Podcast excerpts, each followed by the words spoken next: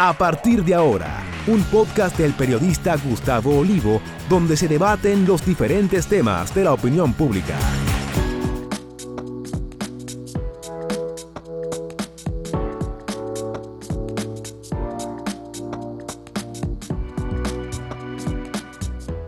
Saludos amigas, amigos, ustedes sintonizan Acento TV y este es su programa a partir de ahora Hoy tenemos de invitado a Guido Gómez Mazara, que ustedes conocen muy bien, que cada cierto tiempo lo invitamos a hablar de política, pero hoy ya con la condición de precandidato presidencial del Partido Revolucionario Moderno.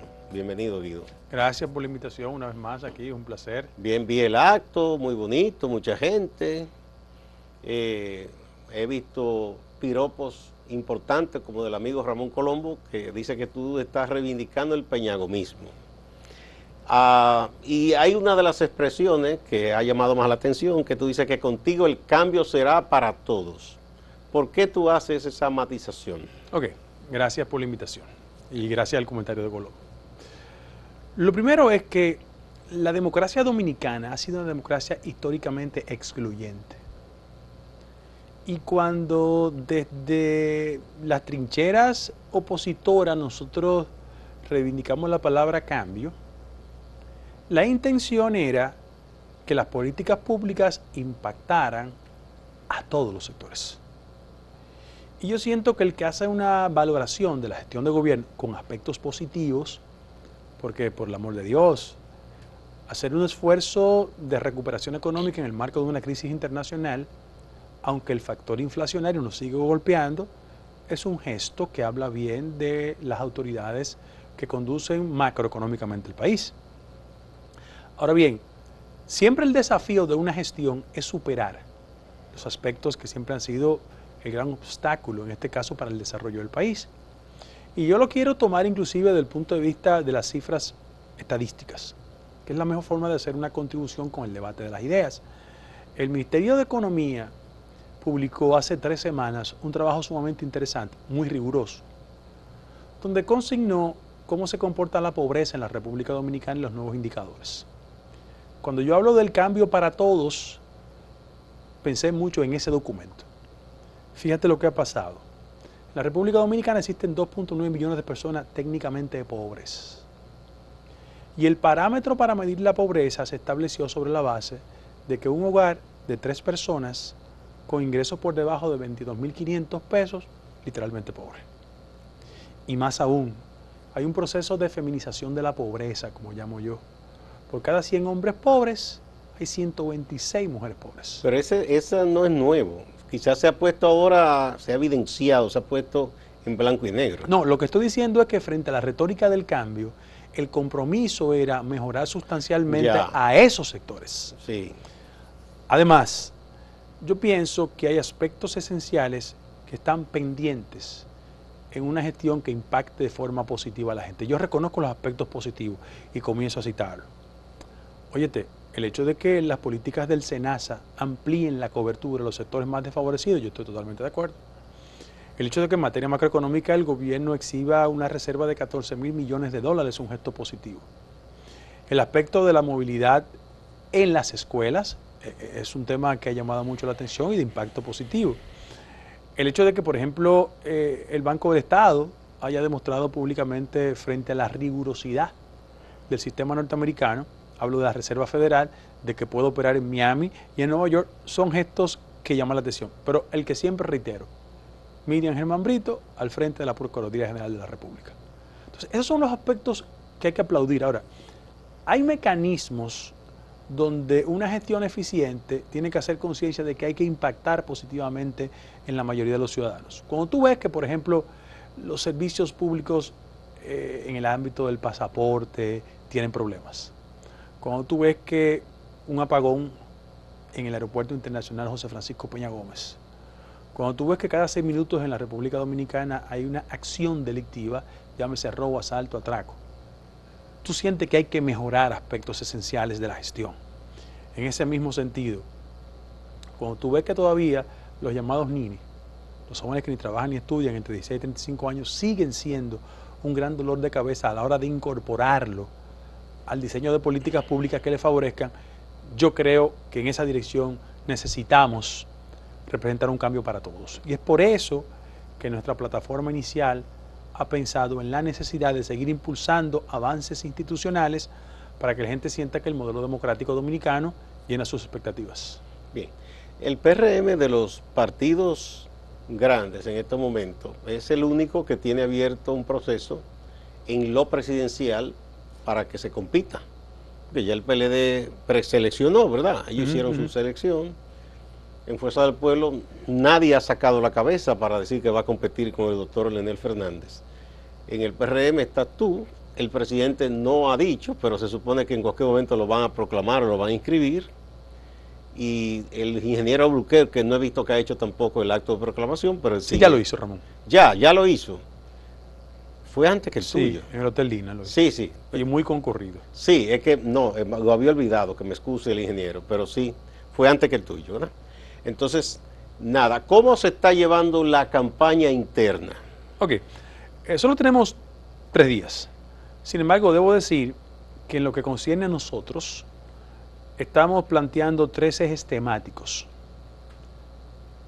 Oficializar un debate como un espacio para discutir ideas, eso ha sido importante, porque tanto el compañero Luis Abinader, que en las elecciones del 16 se lo pidió a Danilo, internamente se lo solicitó a Hipólito y reiteró el deseo de un debate con Gonzalo, lo lógico es que en el partido establezcamos la base de una discusión civilizada, sincera. ¿Quién tendría que aprobar eso? La dirección del partido. La dirección del partido. Que en el caso de ustedes, ¿cómo que se llama? La Dirección Nacional Ejecutiva.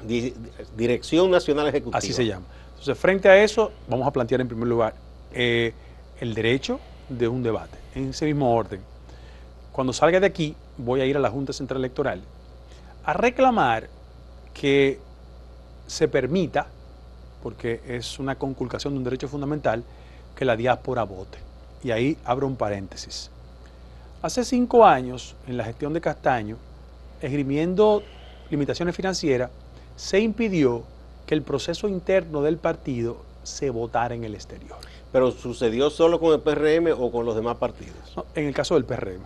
¿Y por qué solo con ustedes? No, porque evidentemente yo hablo de mi partido pero las otras organizaciones no participaron en la misma dirección. Cuando hablamos de en las internas, porque la diáspora vota una vez ya en las elecciones generales. Entonces, primero, repito, es una conculcación de un derecho fundamental. Y en el caso específico, yo siento que hay gente en el partido que se resiste a permitir que la diáspora participe.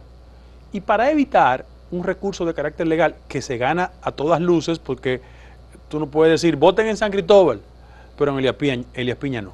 en ese sentido, yo voy a apelar a la racionalidad, a la serenidad y al juicio de los directivos de la Junta Central Electoral para que habiliten ese proceso. Mira por qué. La diáspora mantiene en gran medida los respiros económicos nuestros. El año pasado, 10 mil millones de dólares la economía dominicana. Regularmente es el típico esfuerzo de la gente que se ha ido, pero se mantiene conectado a la realidad social dominicana. No, no, yo creo que eh, nadie le puede regatear a esos dominicanos y dominicanas que están tan o más pendientes de lo que ocurre aquí, de se preocupan como el que más. Claro, además, hacia el 24, un millón punto dos tendrá derecho a votar. La selección no la puede decidir la diáspora. Y lo que estamos diciendo, por el amor de Dios, no hay excusa. Que los compañeros voten, porque sería contraproducente que el Partido Revolucionario Moderno no haga todo el esfuerzo para que los compañeros participen. Y hasta es contraproducente decirle al que está en Bruselas, en Francia, en Nueva York, en Miami, en Madrid, en Valencia. No, no. Ustedes pueden votar siempre y cuando vengan aquí. Eso es inconcebible. Entonces, frente a eso, yo voy a hacer un esfuerzo para que la Junta Central Electoral se reitere en el compromiso. Estamos a tiempo, la convención es el primero de octubre. Además, viabilizar el proceso de voto de los dominicanos en el exterior es una forma de hacer una especie de calentamiento previo al proceso del 24. Hasta un ejercicio serviría. Eso sería importante. Sobre todo las cosas porque el factor financiero no es un obstáculo en la actual coyuntura. Y en esa dirección vamos a trabajar. Muy bien. En esa dirección. Vamos a hacer una primera pausa.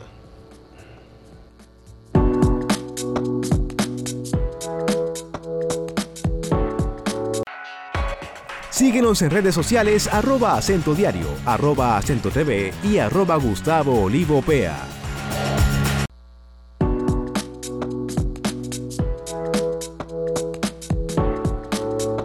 Continuamos con el doctor Guido Gómez Mazara, precandidato presidencial del Partido Revolucionario Moderno.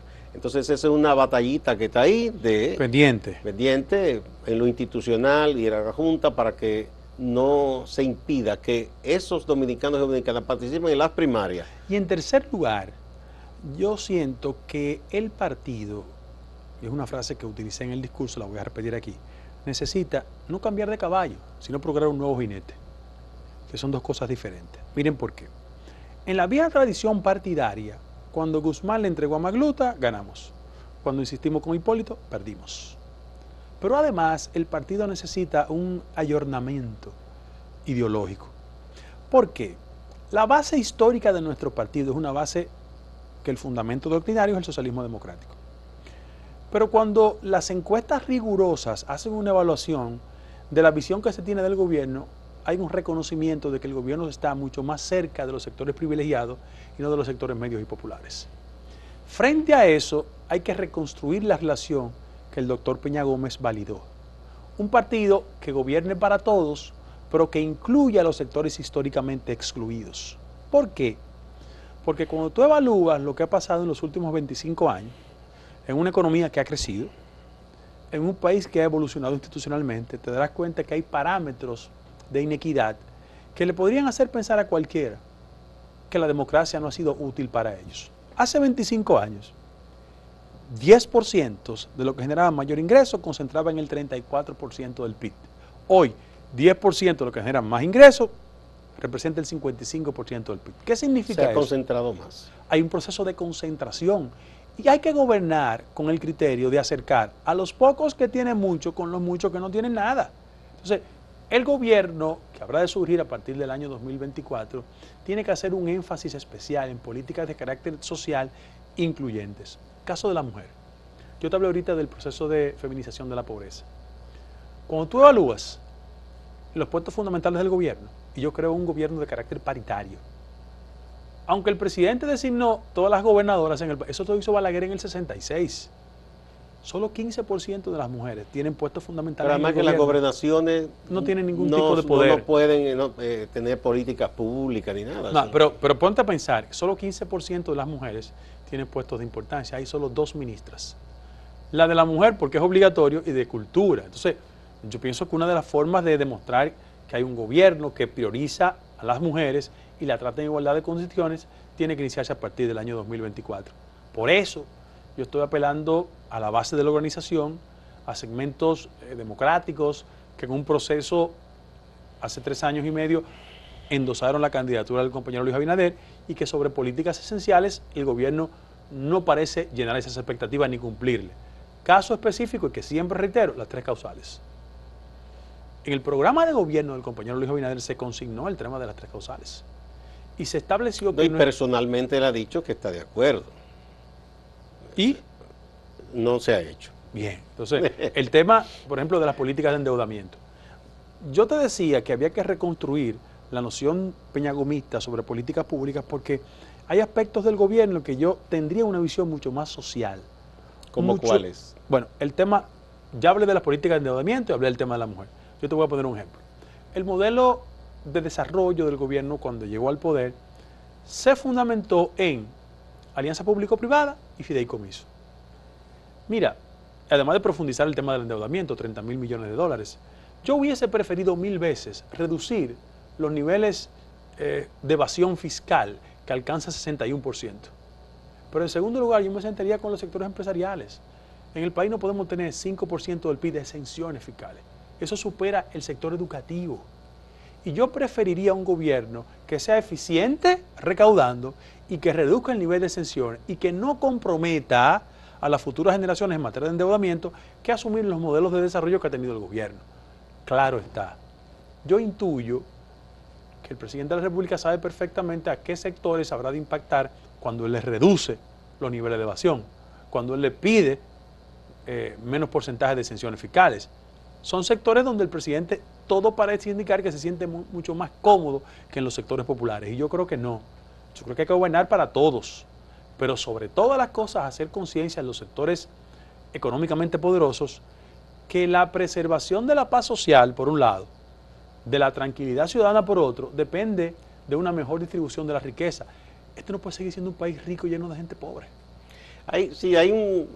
Respecto a eso que tú hablas de la concentración y la inequidad, eh, aquí hay lugares, aquí en el Distrito Nacional, que tú dices, bueno, esto se compara fácilmente con Miami. El primer mundo. Pero a la vuelta de la esquina te encuentras un bolsón de miseria en la propia capital. Te lo explico. Siempre se presumió, hasta el último informe del Ministerio de Economía, de que la pobreza se concentraba en mayor dimensión en el sur del país. Pues no es así.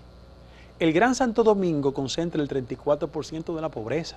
Bueno, estamos hablando, digamos, en números absolutos. Claro, claro. ¿Verdad? Porque no, es que el sur dejó de ser pobre, no, sigue siendo pobre. Sino que como aquí ah, esto hay más personas, ¿verdad? Hay muchos barrios carenciados, eh, obviamente. Pero, pero ¿qué te expresa eso? Es que hay un proceso de urbanización de la pobreza donde ciudadanos que no tienen expectativas en sus demarcaciones se desplazan a la periferia de las ciudades, de los grandes centros urbanos, y profundizan el nivel de la pobreza. Inclusive, una de las múltiples maneras de explicar el fenómeno de la delincuencia, como una herramienta que ha perturbado la tranquilidad ciudadana, el hecho de que ese nivel de desigualdad social ha producido prácticas delictivas, no porque la gente quiere ir al robo, al asalto o al atraco, sino a la falta de oportunidad.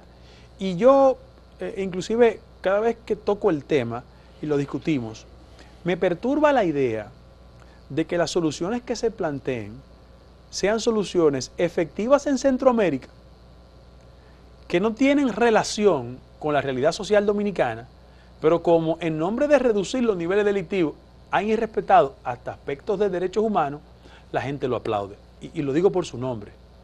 Hay una fascinación por el fenómeno de Bukele.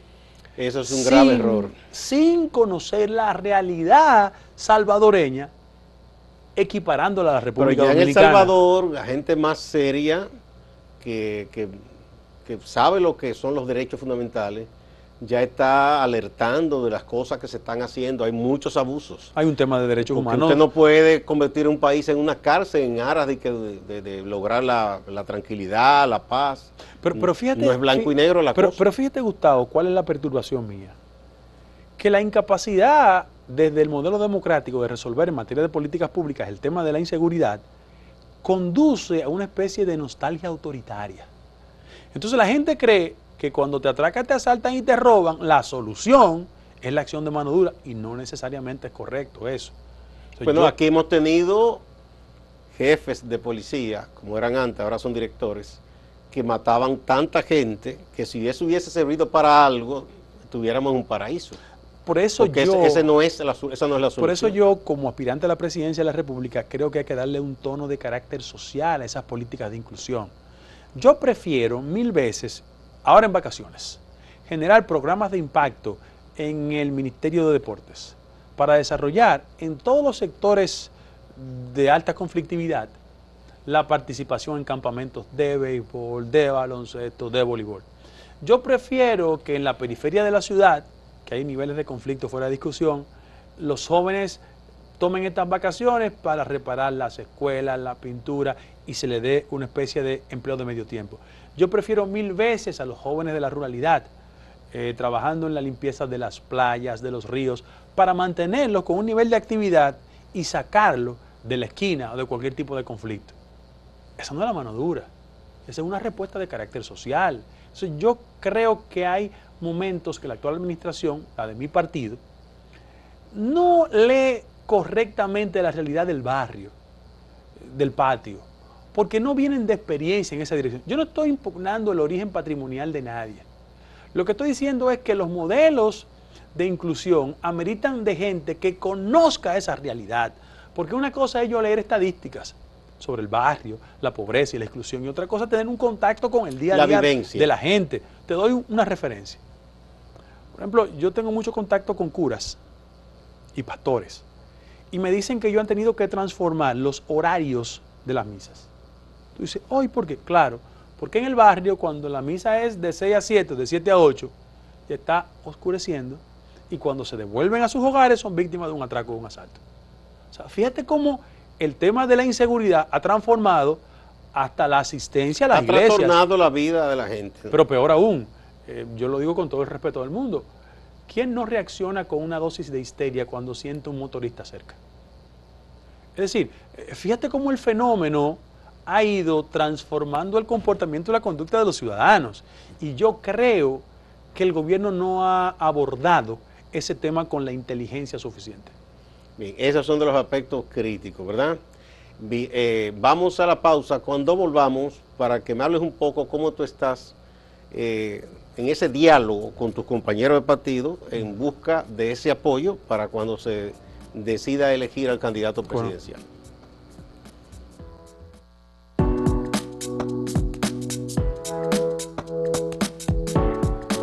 Si quieres anunciarte en este podcast, escríbenos a podcast.acentotv.de.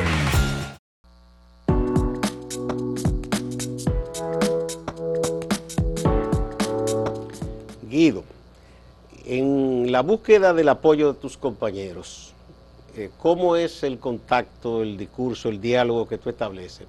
Okay. Para persuadirlo de que te apoyen a ti y no a otros de los posibles... Eh... Ah, tú sabes que hay dos grados de conexión con los compañeros. El primero es fortalecer una mayoría interna alrededor de una propuesta presidencial, pero que en los niveles municipales y congresuales legitime el sentido democrático del partido. Mira por qué. Porque la gente que me conoce sabe que yo no voy a concentrar mi propuesta solo en la aspiración de lo presidencial, sino en un cuerpo de propuestas que inserten la visión de lo municipal y de lo congresional. Ahí voy, miren, la decisión del partido en lo concerniente a la participación de los potenciales diputados, senadores, alcaldes, regidores, no es del todo democrática. Y yo, por la democracia, todo, todo, y siempre lo voy a defender. Ahora, cuando tú le dices a una comunidad como Pedro Sánchez, del Seibo. Pero cuando tú le dices en Vengan a ver, en Tamayo, en Jaina, en el Carril, a la gente, sea un líder social, tenga vínculos con el partido, pero para aspirar diputado busque 100 mil pesos. Tú estás poniendo la vara económica como una regla de inserción en la participación. Ya es una barrera muy fuerte. No, de arrancar, es una forma de excluirte. Pero además, el partido de Peña Gómez, yo siempre digo a los compañeros que si la regla para aspirar fuese el dinero, Peña nunca hubiese sido líder. No. Porque no tenía dinero. No de Entonces, Hay que ser un poco cuidadoso, mira por qué. Porque en aras de que el dinero y lo clientelar se impusiera, el partido ha sido víctima de impugnaciones de gente con dinero raro que ha llegado a hacerse diputado, alcalde, regidor. Y como la sociedad nos está exigiendo mayor transparencia a la hora de seleccionar los candidatos, tú no puedes decir, queremos transparencia, pero a la vez busquen el dinero. Eso es un tema. Y, yo quiero decirlo en ánimo de ese espíritu de conjunto. Yo pienso que no podemos renunciar a la cultura democrática y en esa dirección yo voy a eh, estar en primera línea, en ese mismo orden. Los temas fundamentales. Yo pienso que cuando tú le preguntas a la mayoría de los compañeros o a los ciudadanos sobre los temas de mayor perturbación, yo lo puedo enumerar. Costo de la vida. Eso, la reacción del compañero, de la compañera, sin importar su estatus, es el tema del costo de la vida. Siento que el proceso inflacionario nos ha golpeado y el poder adquisitivo se ha reducido sustancialmente. Frente a eso, la gente quiere una respuesta al tema del costo de la vida. En segundo lugar, el tema del empleo. Es evidente que la economía dominicana, el modelo de empleo que está generando en los últimos años, es un empleo de baja calidad y bajo salario. Inclusive los sectores que más empleo generan, como el de zona franca y el turismo, evidentemente en el sector de zona franca hay mayor tecnicismo ahora y hay mejores salarios, pero la gente sigue perturbada por el tema. En tercer lugar, la inseguridad. Eh, yo pienso que a la gente hay que dar una respuesta concisa, importante y responsable. Y en cuarto lugar, aunque te parezca eh, un poco extraño, hay una mayor tendencia de los ciudadanos, compañeros y compañeras, a que los procesos de recepción de los programas sociales se combinen con la herramienta formativa. Me explico. Yo creo que una democracia tan desigual como la nuestra, las políticas sociales han sido importantes porque son colchón donde mucha gente respira. En muchos casos son freezer de pobre porque no dan el gran salto a la gente. Sin embargo, yo creo en la necesidad de que el receptor de cualquier tipo de ventajas gubernamentales invierta también su tiempo en aprender, en asimilar un proceso formativo. Si yo soy beneficiario de un programa social y recibo 1.600 pesos, el mismo Estado o gobierno tiene que garantizar que por lo menos dos veces a la semana tú vayas a tomar un curso de inglés, un curso de computación, para que en el proceso de recepción del programa tú adquieras la herramienta indispensable para que el mercado laboral te absorba después con mayor facilidad. Porque esa cultura de perpetuar eh, la recepción de los programas sociales lo que hace es profundizar de los niveles de pobreza. Lo digo... No, y además es, en el fondo eso es indigno para la gente porque lo mantiene, es un pobre mantenido, mal mantenido, porque eso no da para mucho. Y entonces eso crea un mercado eh, de voto, ¿verdad? Pero, Cautivo. pero inclusive, eh, para que tú veas mi visión diferente con aspectos de la política social del gobierno, el gobierno el Día de las Madres hizo eh, un esfuerzo puramente clientelar, un cariñito para las madres. Le sacó 1.500 pesos a un millón de madres. Yo hubiese preferido, desde una visión gubernamental, ampliar el uso de la tarjeta para que las receptoras de los programas sociales puedan ir a las farmacias populares y comprar su medicamento. Porque de arrancada, quien es literalmente pobre no puede ir a las farmacias ordinarias. Necesita ir a un programa de medicamentos subsidiados como es el caso de Promesecal. Entonces, frente a eso, yo te repito, mi visión de candidatura presidencial es mucho más cercana a la idea de incluir a los excluidos. El día de las votaciones será, Primero de octubre. Primero de octubre. De aquí a allá tú tienes un gran trecho y mucho trabajo por hacer. Ojalá también que, nada, los demás eh, planteen cosas como la que tú estás planteando de, mejorar lo, bueno que se ha hecho y las cosas que faltan, incluirlas en una gestión de gobierno. Claro. Bueno, muchas gracias. Gracias a ti. Igual a ustedes, amigas y amigos. No se vayan. Hay más en Acento TV y Acento Portal.